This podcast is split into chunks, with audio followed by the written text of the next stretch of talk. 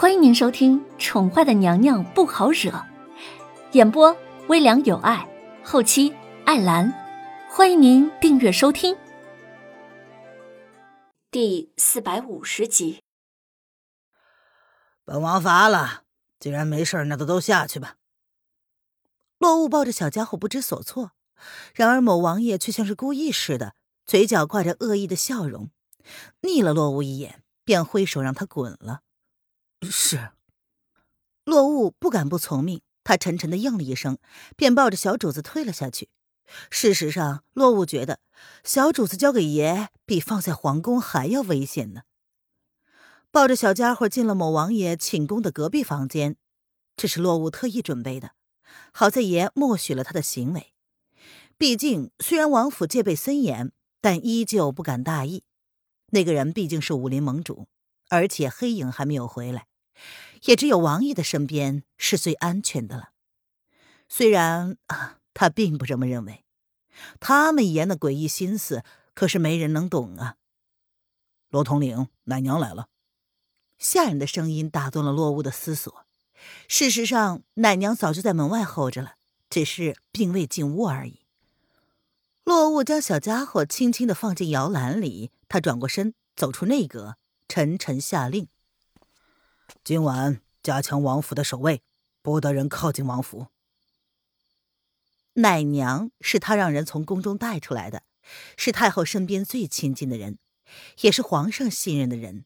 宁荣姑姑，宁荣姑姑，请。落雾亲自将宁荣领进了屋子里，环视了周围一圈，确认没有任何不妥的地方之后，便放下心来。有扰大人了。宁荣嘴角泛着淡淡的笑容，朝落雾扶了扶身子，算是行过礼，这才走进了小家伙，确认他睡得安稳。宁荣姑姑客气了，这两位是跟您一起照顾小主子的，属下今晚就守在门外，若是你有什么要求，只管吩咐属下便是。落雾对宁荣相当的尊敬，不敢有半点的疏忽。奴婢见过姑姑。两个侍女十分的机灵。闻言，立马上前朝宁荣俯身行礼。那就多谢大人了。宁荣看了那两个侍女一眼，这才点了点头。他并没有拒绝。啊，那属下就先下去了。落雾见状，微微的松了口气，见没有其他的事情，便退出了门外，并且体贴的关上了房门。第二日清晨。落雾便早早的候在某王爷的寝宫之外，他早已命人将早膳打点好。王爷，某王爷昨天晚上睡得不错，心情大好。见落雾守在门外，没有任何的反应，他依旧是一身大红锦袍。唯一不同的是，平日里那一头散落的长发，今日竟破天荒的用一根红绸子高高的扎了起来。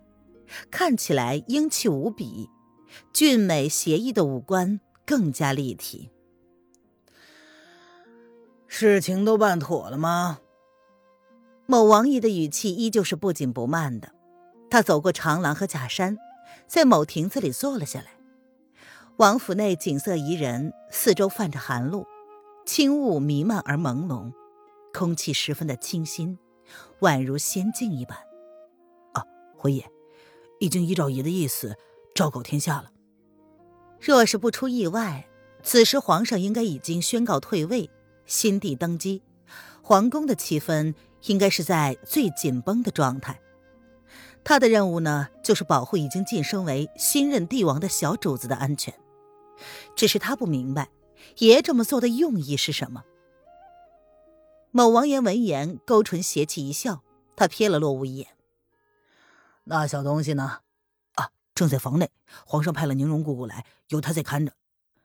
呃，现在还能叫皇上吗？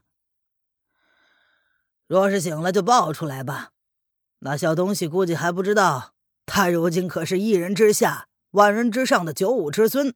哼，就连本王见了也得俯首称臣呢。某王爷勾了勾唇，笑意浓浓的开口说。洛雾闻言，只觉得头皮一阵发麻。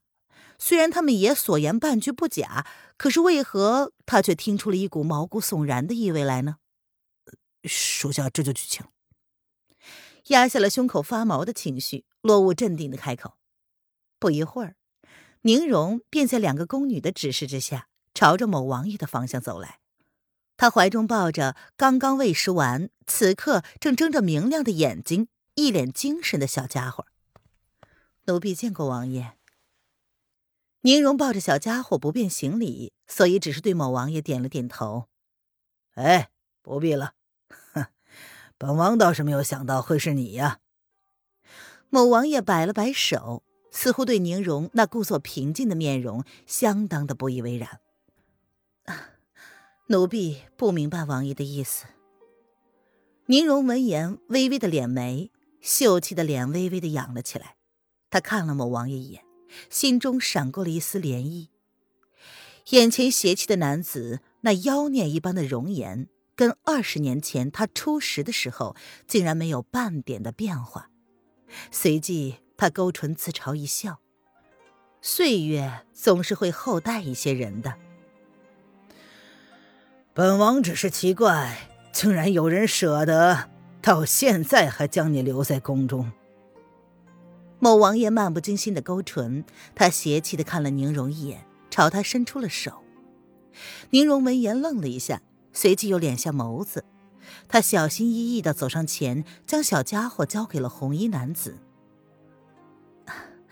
王爷抱着小殿下，只怕不方便进膳。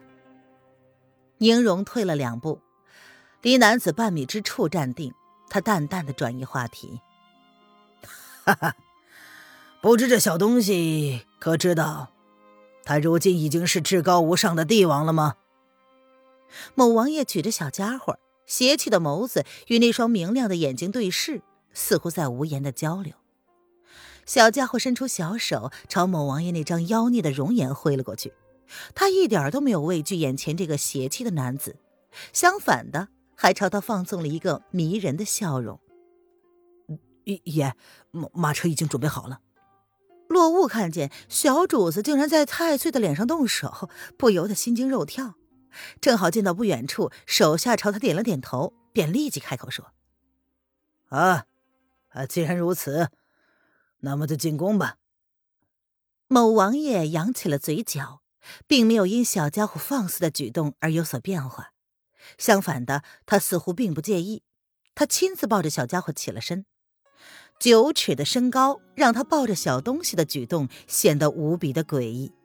然而，认真看呢，却又有着说不出的和谐。是，落雾不敢违命，小心的观察了他们爷的表情，并没有发现有何不对劲之后，这才领着路朝王府的大门口走去。虽然他不在皇宫之内，但一切都在他的掌握之中。若是不出意外，那个人已经被皇上重重包围。此刻，即便他有天大的本事，也插翅难逃了。王府之外，马车早已经备好了。